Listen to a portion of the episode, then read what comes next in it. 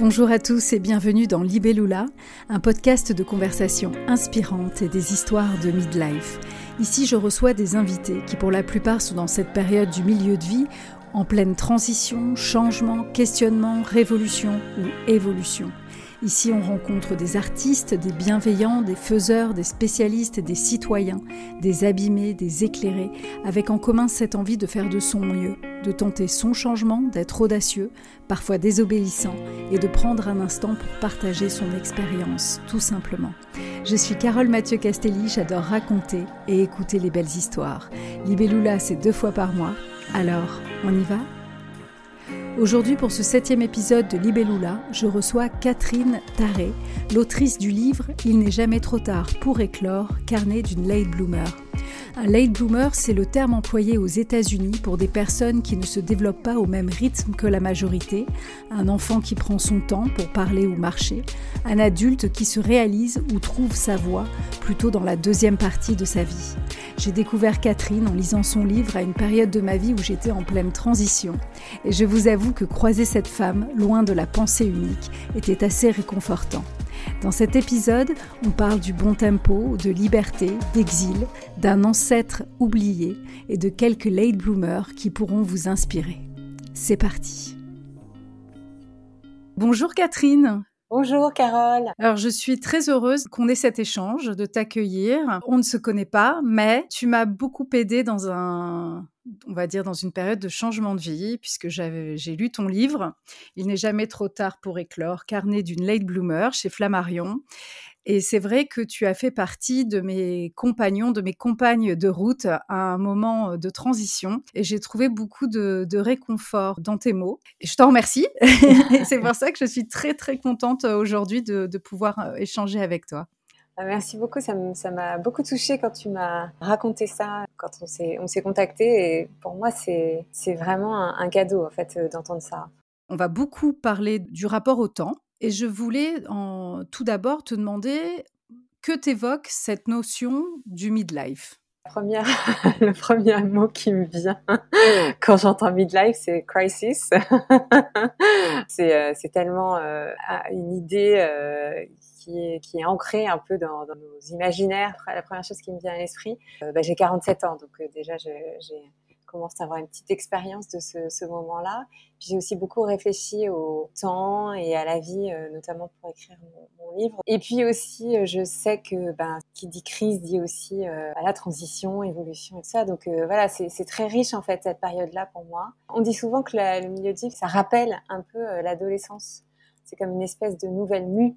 voilà, et je la, vis aussi un petit peu comme ça. Donc c'est un moment riche et c'est pas un moment anodin, c'est pas un moment simple. Et je pense aussi que c'est très singulier euh, comme moment.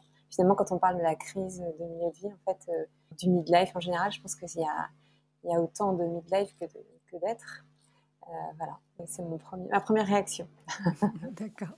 Alors, tu es franco-américaine, donc j'ai découvert, moi, pour tout te dire, ce concept de late bloomer en lisant ton livre. Je ne le connaissais pas avant.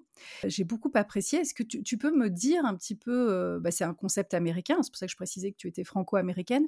Est-ce que tu peux euh, nous expliquer que signifie exactement ce terme et pourquoi les Américains l'utilisent? En fait, à la base, c'est, euh, je ne sais pas si c'est un concept. En fait, c'est une expression. À la base, c'est une expression botanique qui décrit les, fleurs, enfin les végétaux qui, fleurissent euh, plus tard euh, dans la saison. Et puis c'est utilisé de façon très un peu amusante, poétique dans le, langage vraiment commun pour décrire. ça peut être un, un enfant qui parle plus tard que la, la, norme, on va dire, ou la moyenne. Ça peut être quelqu'un qui, qui fait les choses plus tard que l'âge habituel pour les faire, on va dire. Et donc, du coup, c'est une expression qui est très commune et très vraiment quotidienne. J'avais toujours entendu cette expression parce qu'effectivement, ma mère est américaine, mais franchement, ça m'était jamais arrivé au cerveau avant que une avant, je sais pas, je devais avoir peut-être 35 ans, je suis allée rendre visite à une voyante parce que j'étais pas très bien dans ma vie. Et du coup je, suis allée, voilà, je me suis dit tiens, je vais aller consulter une voyante, on m'avait conseillé quelqu'un. Et en fait j'ignorais totalement que elle-même était franco-américaine. Et donc alors je suis arrivée avec ma, ma litanie évidemment de tout ce qui allait pas.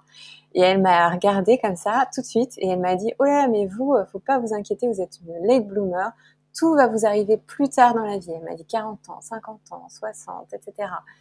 Et voilà, direct. Et en fait, je suis sortie de là avec un petit peu ce que tu décrivais à l'instant, c'est-à-dire oh, vraiment, ça m'a, ça m'a rassurée. Et puis ensuite, euh, le deuxième effet de cette, euh, de cette séance avec, euh, avec elle, elle s'appelle Rosine, c'est que j'ai commencé à me poser la question pourquoi je, cette expression de late bloomer, pourquoi ça, ça, me, ça, me, dit rien en fait en français. J'ai jamais entendu ça, je comprends pas euh, pourquoi, etc. Je commence à m'interroger et, euh, et, je me suis rendu compte que probablement que c'était lié un peu à un biais culturel, c'est-à-dire que évidemment qu'en France aussi on a des, des, fleurs qui fleurissent plus tard dans la saison aussi. C'est plus le fait que aux États-Unis en fait, qui est, mais je pense peut-être dans les pays anglo-saxons en général, mais moi je connais les États-Unis. C'est une société qui est dure, voilà, euh, qui est même un peu violente. Euh, euh, les gens du jour au lendemain se retrouvent sans boulot, les gens tombent malades et n'ont pas de sécu. Enfin voilà, il y a quelque chose qui est un peu dur. Et en fait, ils sont tout le temps obligés de se réinventer.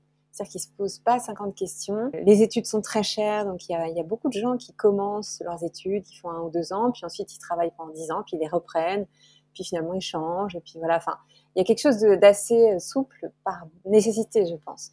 Parce que nous, euh, qui avons une culture qui est quand même, et un système, on va dire, qui est beaucoup plus euh, doux. Et linéaire. C'est que, en fait, le deal, c'est un peu qu'on s'occupe des gens en France. Alors, aux États-Unis, on ne s'occupe pas des gens, ils sont un peu laissés à l'abandon.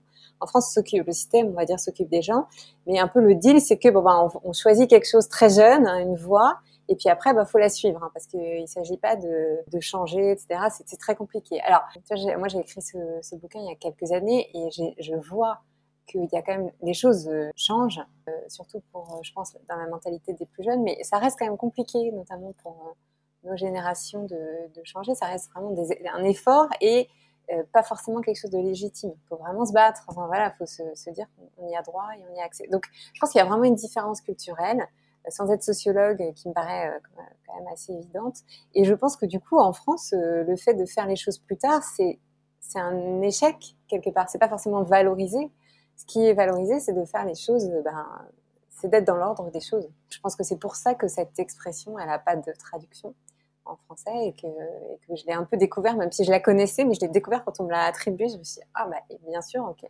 Effectivement, c'est rassurant parce que quand on se pose deux secondes et qu'on regarde autour de soi, on se rend compte qu'il n'y a pas forcément beaucoup de gens qui respectent cette norme un peu idéalisée. Donc, euh.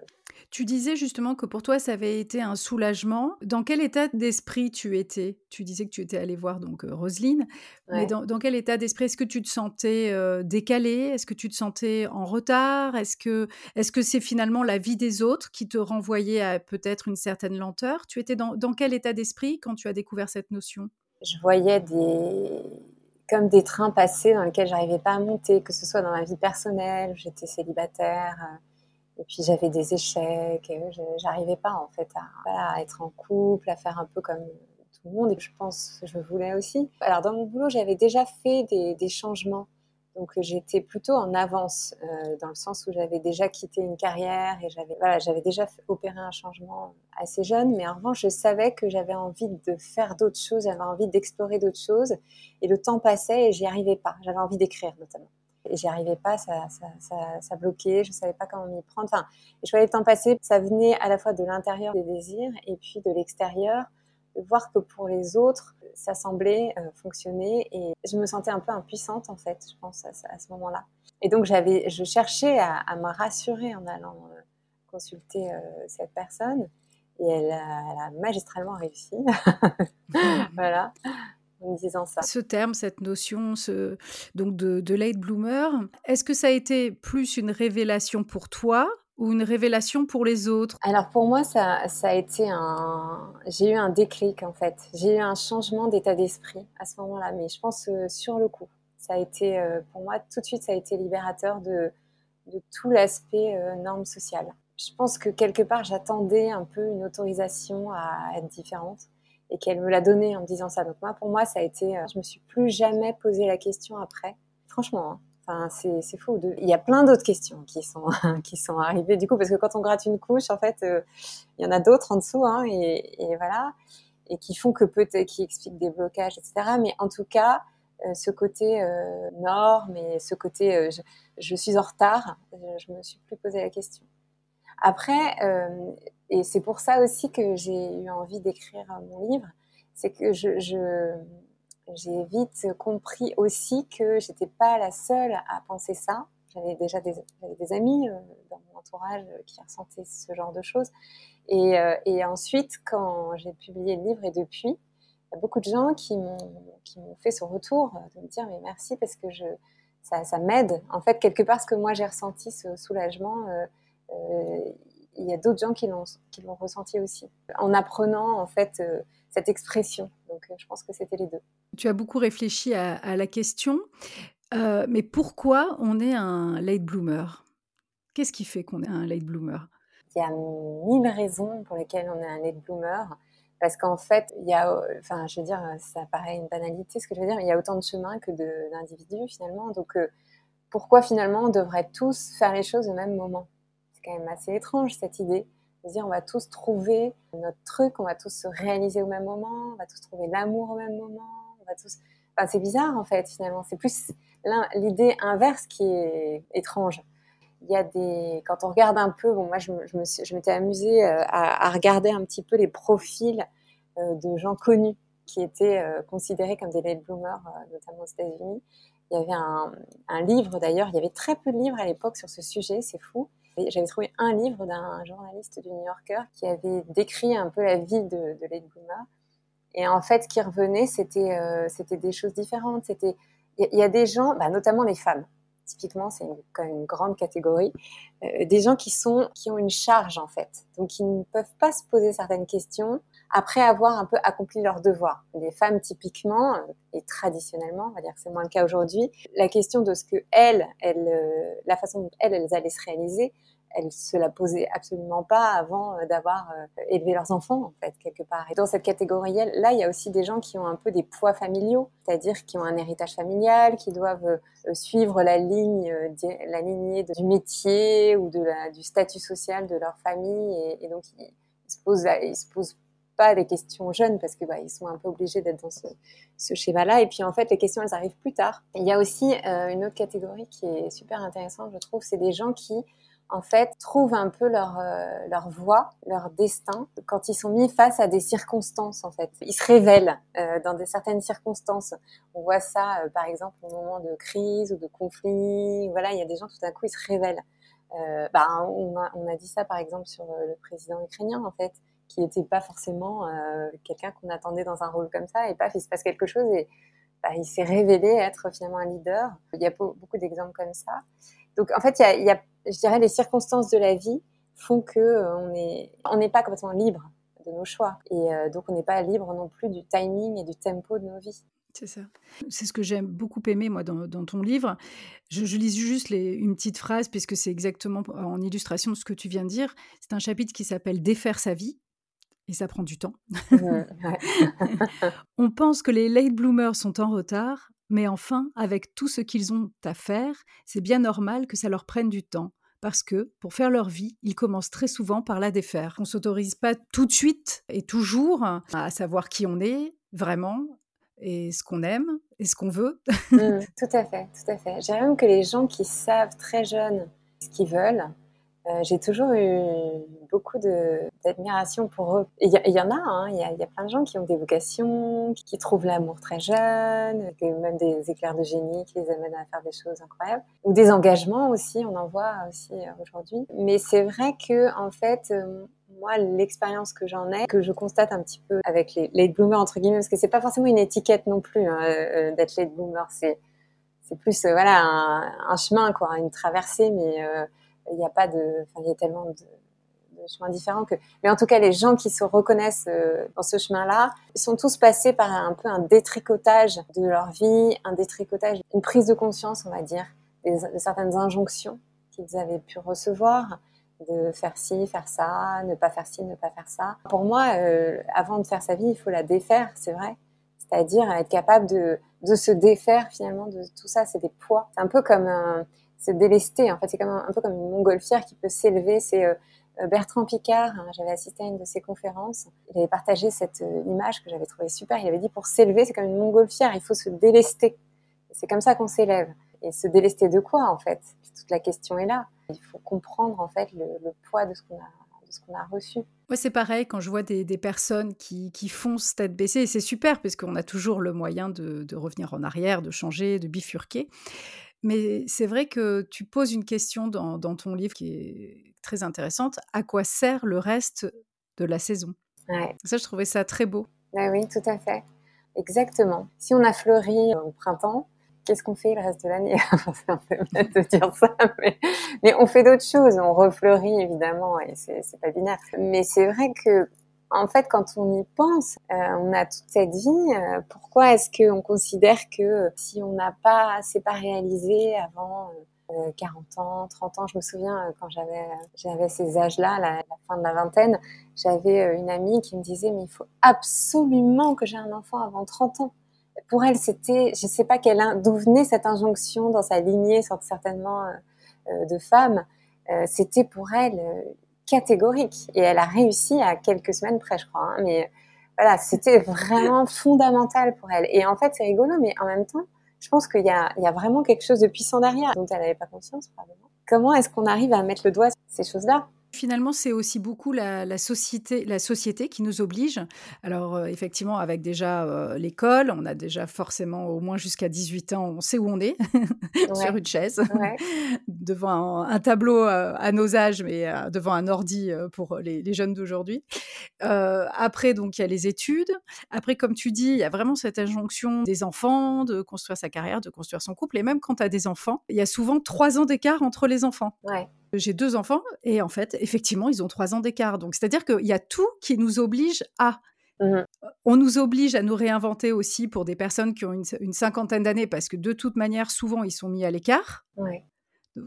Enfin, tout est en fait, on est plus ou moins, euh, malgré nous, c'est parfois même inconscient, mais on est complètement guidé sur un chemin qui est très, euh, comment dire, construit, mmh. parfois économique, parfois même politique. Et, et c'est fou parce que en delà de nos propres histoires euh, familiales, euh, y a toute la société en fait est là pour nous obliger à nous, nous mettre dans ces cases euh, temporelles en fait. Tout à fait. Il y a quelque chose de, l'ordre de la stabilité. Quand les gens sont à leur place et suivent le chemin, etc., il y a évidemment une stabilité sociale et voilà quand on commence à, remettre un petit peu en question euh, les, les, normes, bon bah voilà, ça commence à grésiller un peu et c'est voilà, c'est c'est plus compliqué, mais moi je trouve que c'est beaucoup plus riche parce que euh, ne serait-ce qu'aujourd'hui entendre des voix différentes. Aujourd'hui, notamment, bon, les hommes, ça, je pense que ça n'était pas un sujet, mais pour les femmes, aujourd'hui, on entend beaucoup de voix de femmes de plus de 50 ans qui étaient complètement invisibilisées avant, qui se réalisent souvent. Et ça, c'est vrai. Hein je suis vraiment admiratif. Il y a beaucoup de femmes qui sont très courageuses, en fait, qui entreprennent euh, après la, la, quarantaine, la cinquantaine, et, après, euh, qui commencent à écrire, qui commencent à créer. Enfin voilà, il y a, on sent vraiment qu'il y a une espèce de déferlement d'énergie euh, extraordinaire, totalement inverse à ce qu'on nous laisse entendre avec la ménopause, etc. By the way, mais ça c'est un autre sujet. Et, euh, et du coup, et du coup, ça, je trouve que c'est assez magique. Aujourd'hui, on a, on a des, des, voix très diverses. Et on a aussi, et c'est ça qui est chouette, euh, la voix de jeunes, de très jeunes, qui aussi euh, prennent leur place beaucoup plus tôt. Enfin, je, le, pour moi, il y a un marqueur de notre temps, c'est le How dare you euh, de Greta Thunberg qui dit aux, aînés, mais qui a, les remis tout le monde à, leur place et qui a, sapé la légitimité en fait de, des adultes. Et je pense que ça, à mon avis, cet acte-là, il est hyper fort psychiquement pour nous tous collectivement. Et donc du coup, c'est comme s'il y avait ces, ces, âges qui s'affranchissent en fait de leur de leur petite case. En fait, on voulait les, confiner à ça. De quel droit? Et c'est c'est beau quoi. Enfin, je veux dire, c'est beau, c'est le bazar clairement, mais c'est c'est un des voix nouvelles et, mm. voilà. Et c'est vrai que je suis entièrement d'accord avec toi. Il y a des voix plus jeunes qui s'élèvent, euh, qui s'élèvent. Elles, n'ont pas les mêmes outils que nous. Euh, il y a même 20-25 ans, hein, bien sûr. Et moi, c'est ce que j'aime beaucoup, c'est qu'aujourd'hui, jusqu'à il n'y a pas si longtemps, je regardais mes inspirations, vraiment des gens qui m'inspiraient. C'était souvent des aînés. Et euh, alors, c'est pas que l'âge, mais, je trouve que comme ces jeunes s'expriment et qu'on les entend, bah, je suis très, très, très inspirée par, par certains jeunes, en fait. J'adore ça parce que c'est une autre sagesse, c'est une sagesse plus spontanée, ça vient plus des tripes et c'est vrai qu'ils sont moins encombrés, je trouve. Mmh, c'est vrai, c'est vrai. Ils prennent leur place en tout cas. Ils prennent une place qui n'était pas la leur. C'est chouette. En fait, il y a vraiment on détricote aussi cette histoire de place, ce puzzle en fait qui était qui existait et voilà tout était là et maintenant tout est en train de bouger et je trouve que ça c'est très beau et du coup par rapport au temps qui passe dans une même vie, finalement quand on pense à ça, on s'affranchit euh, de cette histoire de temps, ça donne une beaucoup plus grande fluidité en fait. C'est là où je trouve que quand on parle du temps, enfin moi j'ai l'impression que on est vraiment en train de parler d'une énergie je vois un truc fluide, quelque chose qui circule en fait. Tout d'un coup, il n'y a plus ces espèces de cases et de barrières, il y a quelque chose qui circule beaucoup plus, beaucoup plus de vitalité. Et puis en plus, euh, c'est vrai que, je sais pas, je pense à, une auteure là que j'adore en ce moment, qui s'appelle Déborah Lévy, sais pas si tu as lu ses, livres. non, je, vois tout à fait qui c'est, mais j'ai pas lu. De conseils qui sont extraordinaires. Mais elle a écrit une, espèce de, biographie euh, sur quelques années de sa vie, bah justement un peu midlife. Où elle a divorcé, du coup elle a dû recréer sa vie, un peu, enfin réinventer sa vie. Et maintenant elle a la, la petite soixantaine, je pense. Et euh, donc elle parle d'un épisode passé de sa vie. Et en fait, quand je la lis, elle dit que ce qui, a, ce lui, a, sauvé la, vie, notamment, c'est son vélo électrique. Euh, elle est, vraiment super moderne. Et en fait, quand je pense à elle, je n'arrive pas à les donner d'âge. Son énergie est tellement fluide. Elle parle tellement d'une traversée, en fait, de cet épisode de sa vie. Voilà, moi, c'est ce que je ressens quand j'oublie le temps. Après, ça rattrape hein, parfois. Bien sûr. Mais d'ailleurs, c'est dans l'épisode 5, euh, j'avais reçu euh, Marie-Pierre Dylan-Seger et c'était aussi un regard très intéressant puisque elle, c'est euh, vraiment les arts stratégiques chinois. Et en Orient, finalement, la temporalité n'a rien à voir puisque ce sont des cycles. Et un cycle de vie, c'est 60 ans. Donc on estime que tant qu'on n'a pas atteint ce premier cycle de 60 ans, finalement, on n'est pas encore entier on n'a pas été confronté aux choses de la vie, on n'est pas réalisé en fait avant cet âge. Waouh, ouais. je trouvais ça très intéressant parce que euh, c'est, ça va tout à fait dans le sens de ce que tu dis. C'est de la vitalité, c'est de l'énergie et de, la difficulté d'ailleurs, c'est de s'extraire en fait de, toutes ces injonctions euh, temporelles en fait liées au temps quoi. Ouais, ces injonctions, c'est vraiment comme des, choses qui bloquent l'énergie. Oui, puisqu'en plus, euh, ce qui peut nous bloquer, c'est qu'on a peur de ne pas y arriver à temps. C'est-à-dire, le problème, c'est pas qu'on peut y arriver, mais à temps. Alors, pourquoi se rajouter cette, euh, cette pression finalement? Bah, Ce qui est intéressant, c'est de comprendre à temps pourquoi, pour qui, qu'est-ce qui est derrière ce chiffre qu'on se met euh, dans la tête. Il y a la société, mais je pense qu'il faut vraiment aller fouiller dans son histoire familiale. C'est incroyable. Ne serait-ce que regarder ce que faisaient nos ancêtres à notre âge, ce qui s'est passé dans leur vie. C'est incroyablement euh, instructif. Si c'est pas trop personnel, est-ce que tu peux nous, nous, révéler quelques clés, quelques découvertes que tu as pu faire sur, euh, sur ta lignée? Oui, ben, écoute, moi, j'ai beaucoup, beaucoup travaillé sur, euh, sur ça parce que déjà, j'adore la généalogie, donc c'est un peu ma passion honteuse.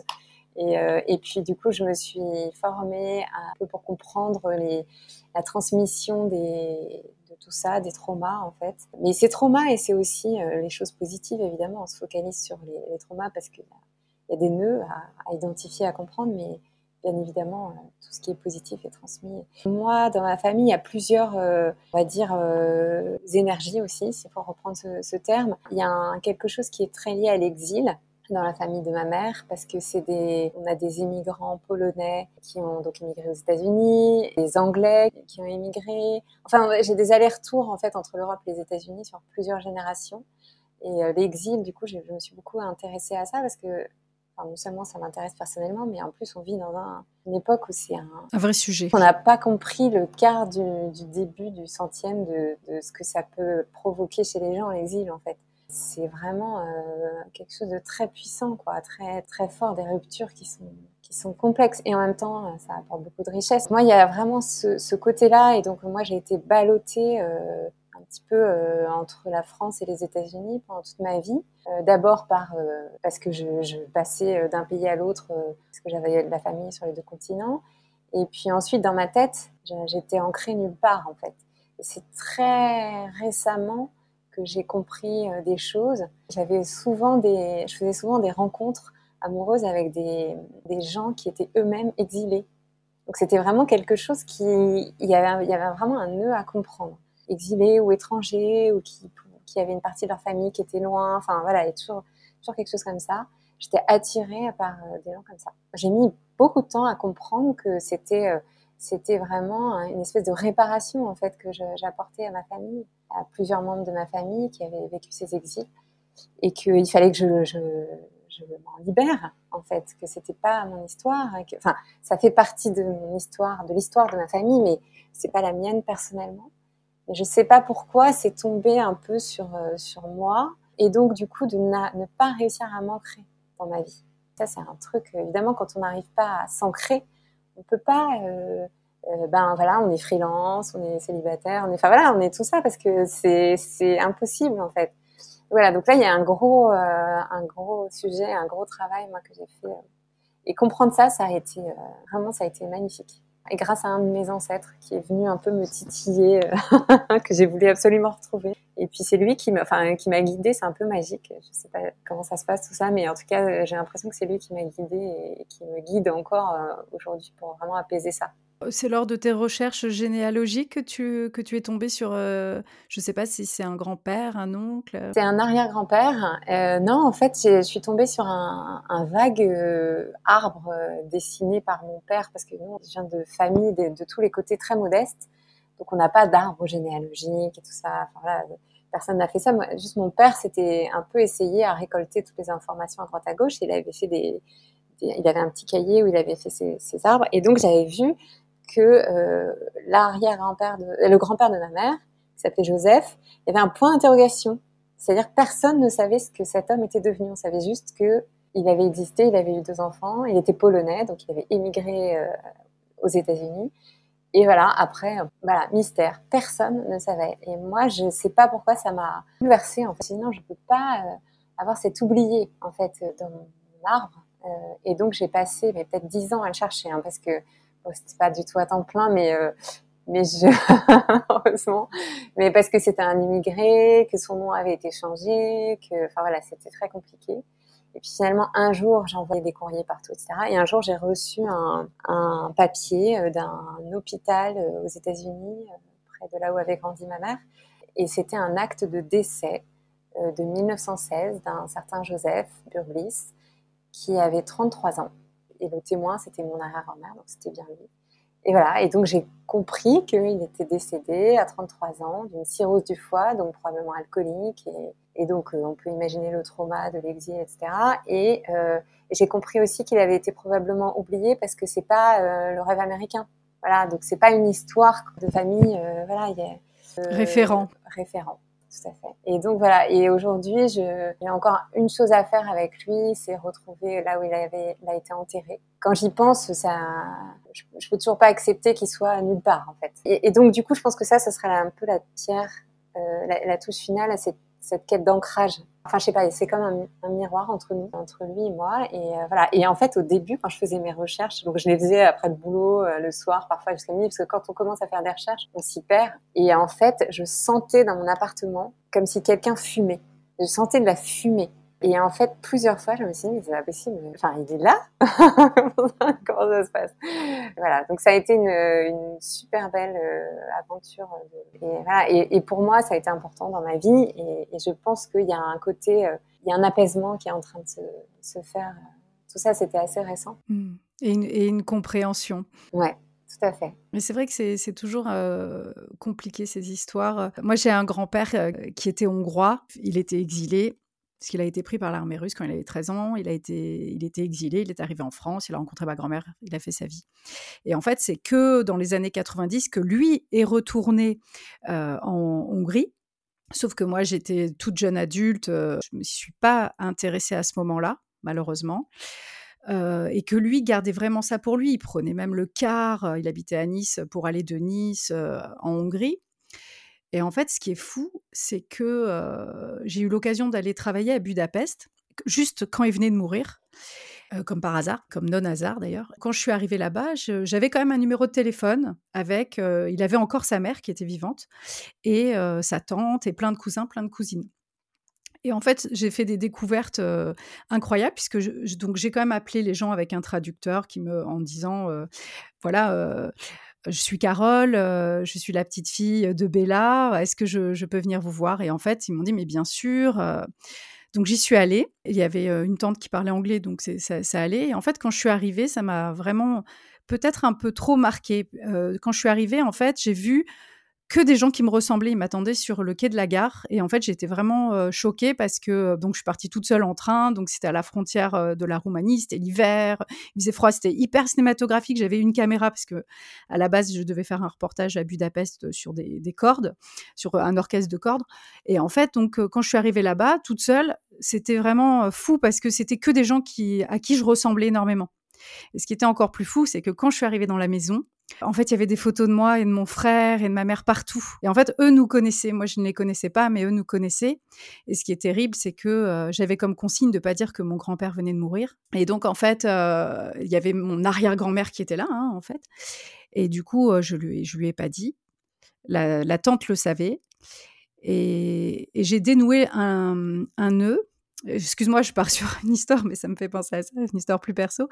Et en fait, j'ai euh, dénoué un nœud parce que cette arrière-grand-mère, mon arrière-grand-mère donc, euh, racontait toujours comme euh, sa plus grande blessure, elle s'est retrouvée sur le quai d'une gare et elle avait vu mon grand-père, alors âgé de, de, 16 ans pendant la guerre. En fait, il ne l'a pas reconnu. Il a fait semblant, en fait, de ne pas le, reconnaître. Elle, elle disait toujours qu'elle avait vu sur cette gare et personne ne la croyait. Et en fait, moi, c'est une des seules histoires que je connaissais, c'est qu'il avait dû renier en quelque sorte sa mère pour euh, la protéger, pour se protéger, ça je ne sais pas. Et en fait, effectivement, c'était vrai, ils s'étaient croisés pendant la guerre sur cette gare. Et ce qui est terrible, c'est que là, par exemple, le nom qui est encore le nom de ma mère et tout, euh, j'ai découvert que c'était pas du tout son nom de famille, mais que c'était euh, en fait le nom d'un fleuve qui passait en Hongrie, enfin euh, vraiment en plus une petite rivière, et qu'en fait il s'appelait Pagani, donc ça avait rien à voir, qu'il s'appelait pas du tout Bella, mais Victor, enfin un truc de fou. Oh et par contre moi, comme quoi tu vois, tu, disais que toutes les histoires étaient singulières, j'ai vécu un truc de fou. Mais je sentais que j'étais pas prête. J'ai pas poursuivi en fait. J'ai envoyé quelques messages. Je suis jamais retournée. Certainement que mon arrière-grand-mère est décédée mais c'était tellement fort que par contre, moi, je, n'ai pas su où le mettre dans ma vie. D'accord. Comme quoi, euh, c'est vrai que on est tous différents parce que, comme tu dis, toi, tu t'es senti accompagné. Et moi, je, n'ai pas su quoi faire de cette rencontre. Et aujourd'hui, j'en ai un peu le regret. Mmh. Mais je pense qu'il n'est jamais trop tard pour apaiser tout ça. Tu crois pas? Certainement. Après, c'est toujours le, comment on, le vit, c'est-à-dire est-ce qu'on garde les choses sous le tapis et on attend? À quel moment on ressort le dossier en fait? C'est pour ça qu'il n'y a pas, effectivement, il n'y a pas un vrai timing. C'est ce que tu dis d'ailleurs très souvent dans ton livre, c'est notre propre timing, quoi. Mmh. Oui, tout à fait. Mais après, euh, après, il y a peut-être un moment où le, besoin se fera sentir, euh, ou, un besoin de transmission vis-à-vis de tes enfants. Enfin, voilà, il y, y, a plein de choses c'est bouleversant en fait euh, ces histoires. L'exil, c'est pour ça, oui, je comprends tout à fait euh, que effectivement c'est quelque chose de très important dans ta vie parce que quand euh, quand on l'accueille, quand on accueille réellement l'histoire de sa famille, ça prend de la place. Ça prend de la place. Ce qui est, ce qui est compliqué, c'est de, de, de, faire ce travail à la fois d'accueil et puis de remettre à sa place les choses et les gens. En fait, c'est ça qui est compliqué aussi. Quelque part, de leur dire, moi, mon, mon ancêtre, là, je sais que bientôt, j'ai passé dix ans euh, quelque part en sa compagnie, et bientôt, il va falloir que je, le laisse reposer. C'est triste, ça me rend triste aussi. C'est comme un deuil, mais en même temps, c'est normal, je pense, cette émotion que je ressens, parce que, parce que j'ai l'impression que le deuil, pour lui, n'a pas été fait par d'autres, et que du coup, moi, je ressens quelque chose d'un deuil, alors que je ne l'ai jamais connu. Mais comme quoi, la, transmission des émotions, elle est incroyable, elle est palpable. Enfin, moi, je me dis... Euh, façon totalement idéaliste, irréaliste aussi, euh, si chacun de nous euh, faisait ce travail d'apaisement en fait de nos mémoires, euh, on vivrait dans une paix totale, tous, non? Ah, ça serait magnifique. C'est un peu le, Graal, quoi, je trouve. Tu vas écrire son histoire pour le, faire exister à nouveau? Je, je, ne sais pas comment elle, elle se termine pour l'instant. Donc ça fait et je me suis dit il faut que je ça ça ça voilà ça va se terminer un jour, je, le saurai. Mais oui oui bien sûr j'ai envie de j'ai envie d'écrire son histoire. Et, et puis j'ai d'autres ancêtres aussi qui ont vécu des choses compliquées. J'ai aussi envie de les mettre dans la lumière et d'écrire sur eux et les honorer. Oublier, c'est, ça renvoie à s'oublier en fait. Et je trouve que dans cette vie, de, on attend un peu. Voilà, les choses ne se passent pas comme on voudrait. On, est un peu dans ce temps en fait, et on, doit lâcher prise sur ce temps. il y a quelque chose qui est important, c'est de pas s'oublier, de pas penser que pour nous, euh, bon bah tant pis. Ah bah j'ai jamais, j'ai toujours voulu euh, lancer mon entreprise, je l'ai pas fait. Bon bah tant pis, c'est trop tard c'est ce côté s'oublier qui est insupportable aussi. Moi, je pense que c'est ça aussi qui m'a qui m'a amené à, travailler sur ces sujets-là. Pour reprendre tes mots, tu dis que tu avais hum, l'impression de faner avant d'avoir fleuri. Mmh. Ouais. moi j'ai eu cette impression de, renoncement en fait plusieurs fois dans ma vie. Et on me dit toujours oui, mais renoncer, euh, bah, c'est bien parce que euh, parfois ça ouvre la porte à autre chose. Je fais attention avec cette idée parce que renoncer, euh, il faut, enfin voilà, c'est ce que je viens de dire, il faut pas s'oublier. C'est renoncer à un projet sous une certaine forme peut-être, mais pas renoncer à ce qu'il y a derrière et ce qui est l'espèce de petite flamme qui en fait est notre désir. En fait, c'est quelque chose aussi qui se passe quand, quand on est un les boomers. Euh, on se rend compte, enfin moi je me suis rendu compte que les formes du désir, elles évoluaient euh, peut-être, mais que le désir en fait, il était, euh, il était intact en fait, c'est à ça qu'il faut être connecté finalement. Et c'est très différent d'ailleurs de, se dire, se sentir en retard sur la vie que de se sentir trop vieux ou trop vieille pour. Mm. C'est-à-dire un retard, ça se rattrape. Oui, oui, tout à fait. Alors c'est vrai que c'est la, société qui valorise euh, la réussite précoce. En France, on est assez sévère même avec les lois des, opportunités manquées, le rapport à l'échec. Tu parlais justement qu'aux États-Unis, c'est tout ça a été euh, très très différent. Quels sont finalement les atouts du late bloomer? L'atout, c'est l'expérience. Voilà, euh, on a, on a cette, ce petit bagage de vie euh, qui fait qu'on peut quand même s'appuyer sur des ressources, même si parfois on n'en a pas conscience. On a appris, on a compris des choses, on est aguerri un peu à, certaines choses. Quand, quand, on doute de faire un projet, je trouve, après un certain âge, ou qu'on se sent trop vieux, etc., je pense qu'on n'a pas forcément conscience de ces ressources. Donc c'est les ressources en fait qui ont été accumulées. Quand on a du vécu euh, derrière soi, quelque part ça enlève un peu la pression parce qu'on sait que finalement, contrairement à ce qu'on dit, hein, des opportunités, en fait, il y en a toujours qui se présentent dans la vie. Et, euh, en fait, euh, quelque part, euh, on joue pas sa vie, quoi. Euh, on sait que bon bah on va le faire, voilà, bah, peut-être que j'écrirai un, un, livre et que j'ai jamais osé, mais je vais le faire, je vais me lancer de ça. Mais bon, je sais que si jamais euh, ça marche pas, bon bah c'est pas grave parce que j'ai déjà fait plein d'autres choses, il y aura d'autres choses. Enfin, j'ai l'impression que ce truc-là, il est important avec le, temps qui passe. En fait, on a conscience du temps, donc on sait aussi qu'il y a eu plein de choses avant, il y en aura après. Enfin, c'est un peu le sentiment que j'ai moi personnellement. Je sais pas s'il est partagé, mais voilà. On arrive à prendre du recul et, comme tu dis, on joue pas, on joue pas sa vie. Dans, dans mon métier, j'ai beaucoup suivi des jeunes chanteurs euh, qui sortaient de toutes ces émissions à l'époque, il y a 20 ans, de télé-réalité. Alors, à part évidemment la petite poignée qui est toujours euh, présente, ben souvent, ils ne m'ont pas du tout donné envie parce que je me disais, ah, finalement, à 25 ans, ils ont connu déjà le succès, la retombée. et pour beaucoup, c'était beaucoup plus difficile de ne pas avoir les choses de, devant. C'est-à-dire qu'ils étaient allés tellement haut dans leur manière de penser, hein, parce qu'évidemment, il y a toujours autre chose. Hein, et c'est ce qui est magnifique, c'est que quand on évolue, peut-être juste vivre au bord de la mer et marcher tous les matins, c'est le Graal. Hein. Mais bon, ce gras-là, il vient un peu plus tard. Donc à 25 ans, quand on a, on a un peu vécu déjà des choses très très très fortes derrière, c'est compliqué quand même. Oui, ouais, bien sûr, c'est compliqué, tout à fait. Et puis il y a, y a, un truc aussi, c'est Elisabeth Gilbert, tu sais, celle qui a écrit euh, Eat, Pray, Love. Elle avait fait un, un TED Talk il y a quelques années qui était assez génial où elle disait, euh, elle a beaucoup d'humour cette femme, j'aime bien son humour. Elle disait, en fait, tout le monde me demande depuis que j'écris ce livre. Euh, si euh, je vais oser écrire autre chose parce qu'en en fait tout le monde se dit bah, forcément se planter. Après avoir eu un tel succès bah, forcément on se plante. Et du coup elle euh, elle était euh, en paix avec ça parce qu'elle s'était dit mais de toute façon il y a quand même très peu de chances que je vive exactement la même expérience je vivrai d'autres choses. C'est vrai qu'il y a forcément ce, cette, cette pression-là. Est-ce que tu penses, euh, avec, je, on, est quand même, et tant mieux d'ailleurs, euh, on parle de plus en plus de slow life, euh, de sobriété heureuse avec Pierre Rabhi, avec même le président reprend ces, ces termes-là. Donc, est-ce que tu penses que justement avec cette notion de slow life, les late bloomers seront peut-être la référence de demain? Oh là là, c'est possible c'est intéressant. Ça serait beau, en tout cas.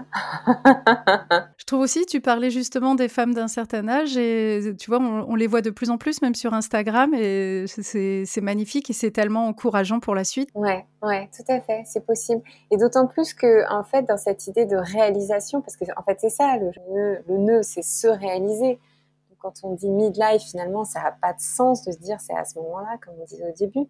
Mais il y a euh, dans l'idée de, se réaliser, il y a l'idée de réaliser. Réaliser, c'est la prise de conscience. Et pour prendre conscience de quelque chose, il faut du temps.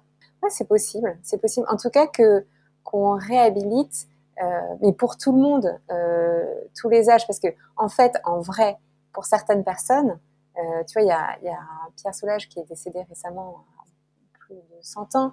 En fait, son œuvre a été euh, évidemment encensée et, le fait qu'il ait travaillé jusqu'à être centenaire, enfin, c'est extraordinaire. Et en fait, on valorise ça en plus. C'est ça le pire. C'est que, voilà, il y a des espèces d'icônes comme ça, on dit c'est extraordinaire. Et pour le commun des mortels, nous, bon. Est-ce que tu as des, exemples de light bloomers qui, toi, t'ont euh, inspiré? Alors moi, mes, mes, inspirations, elles sont pas connues. c'est ah bah, peu importe. Mes, non, c'est mes, mes grands-parents en fait. Alors ma grand-mère a perdu son, son, mari très jeune et elle s'est remariée. Je suis allée à son mariage à 69 ans à, avec un donc. Euh, quand je pense à ça, je me dis c'est c'était vraiment un mariage, hein, euh, c'est-à-dire euh, nuit de noces, euh, robe blanche. Enfin voilà, c'était donc à 69 ans et donc et elle a épousé un un pasteur qui était lui-même devenu pasteur à la cinquantaine. Avant, il était ingénieur et donc il a eu un, appel. Enfin voilà, il est complètement changé de, vie et il est, décédé récemment. Et j'ai eu énormément de conversations avec lui sur, euh, sur ce sujet. Il a été vraiment très présent euh, sur. Euh, et forcément, il était très sage, mais aussi très moderne. Et même dans ses, dans, après 90 ans et tout, on discutait de ça. Et il était aux États-Unis, donc euh, on s'appelait. J'ai encore des notes de mes conversations avec lui. Donc voilà, c'est mes inspirations préférées. Elles sont, belles et c'est vrai que c'est une chance d'avoir pu les, les, rencontrer et les vivre euh, même euh, de si près euh, émotionnellement et de, les avoir dans ta famille, c'est magnifique. J'ai trouvé quelques exemples, je vais les dire parce que c'est vrai que du coup ça fait toujours, ça fait du bien. Moi je, je, trouve que ça enlève vachement de pression. Ah oui. Mais par exemple, j'ai vu que Aristote s'est pleinement consacré à l'écriture et à la philosophie un peu avant 50 ans. L'artiste japonais Katsushika Okuzai avait 71 ans quand il a peint ses célèbres vues du mont Fuji. Oui, tout à fait, c'est vrai. Je trouve ça magnifique. Mon, fils, euh, ce week-end, avait d'ailleurs un t-shirt avec la fameuse vague Les pêcheurs et le mont Fuji au, 71 ans, c'est fou. Et jusqu'à ses 59 ans, la plasticienne Louise Bourgeois a été ignorée par les critiques d'art contemporain. Elle n'a obtenu la reconnaissance du grand public qu'à 71 ans. Ouais, ouais. Il y a quelque chose avec ce chiffre. Mais c'est rigolo parce que là, on a quand même eu un, exemple magnifique de late bloomer récemment dans l'actualité qui est quand même le prince Charles, enfin le roi Charles maintenant, qui a attendu euh, ses 73 ans, je sais pas quel âge il a. C'est un exemple assez, euh, fort, je trouve, de, euh, de toute façon, il fallait, euh, il pouvait rien se passer avant, mais c'était vraiment le poids familial. C'est intéressant. Mais oui, les années les 70, c'est, je pense que c'est un âge qui est intéressant commence à peine à en parler, euh, c'est intéressant. Aujourd'hui, comment tu te sens? Est-ce que tu te sens euh, libérée de toute cette notion de temps? Est-ce que tu as accepté euh, ces petits contretemps dans ta vie? Globalement, oui. J'ai l'impression d'être plus sur une trajectoire. Il y a toujours des sujets qui me rattrapent, notamment, bah oui, par exemple, je, pour l'instant, j'ai pas réussi à écrire un autre livre, alors que ça, j'ai plein de sujets dans la tête, etc. Mais c'est juste, ça, je sais pas, c'est c'est pas juste en fait c'est pas le moment ou je sais pas voilà. Et ça me turlupine parce que je me dis ah là là mais faut avancer euh, essaye là enfin voilà j'ai quand même ça euh, pareil sur ma vie personnelle parfois je me dis ça va passer vite je suis pas du tout affranchie quand même de cette idée de temps et de cette impatience. Globalement euh, j'ai quand même compris que euh, il y avait quelque chose qui n'était pas complètement entre mes mains. Il fallait aussi accepter ça accepter faire confiance et que c'était pas grave mais tu, tu parles aussi de d'ailleurs du tempo Ouais. Il faut trouver son bon tempo. Ouais, tout à fait. Peut-être qu'on peut avoir un tempo très lent hein, au final. Ouais. Tout à l'heure, tu, tu, tu, avais un, un, poème devant toi. Est-ce que c'est quelque chose que tu avais envie de lire?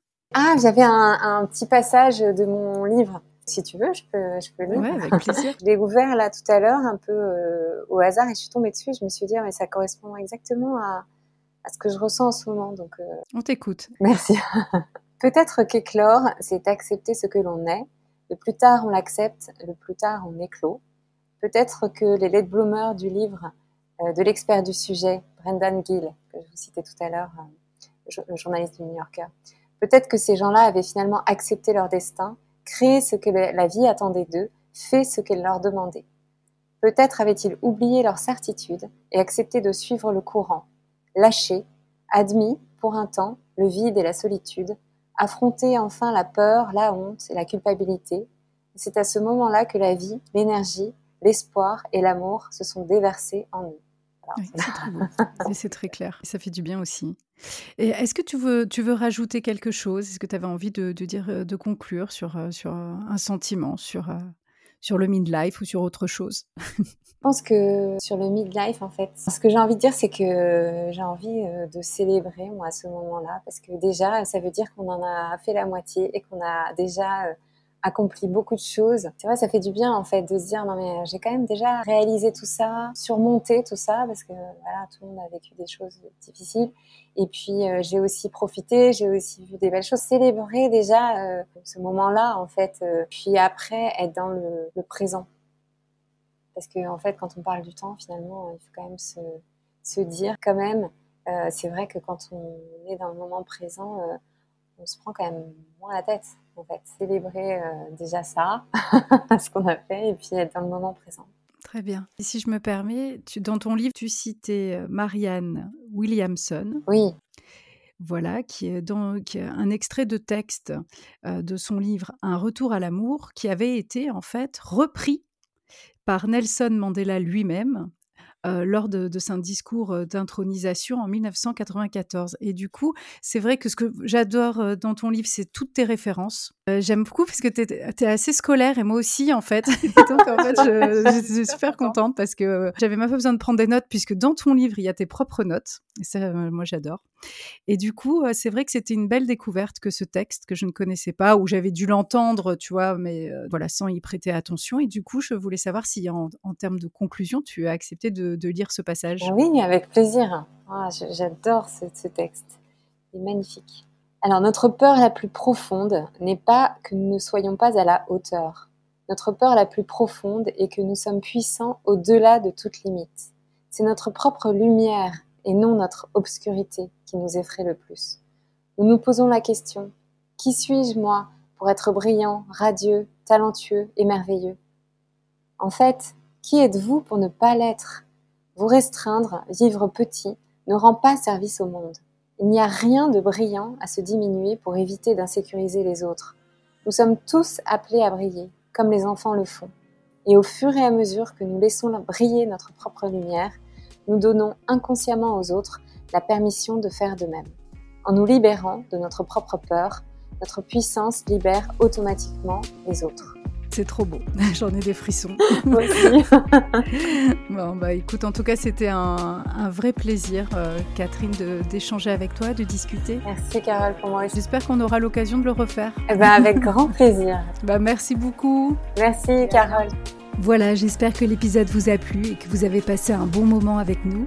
Vous pouvez réagir sur le compte Instagram Libellula Midlife Podcast et bien sûr n'hésitez pas à vous abonner, à partager une petite story, un relais sur les réseaux, un avis 5 étoiles, c'est important, vous le savez, pour le succès de ce podcast.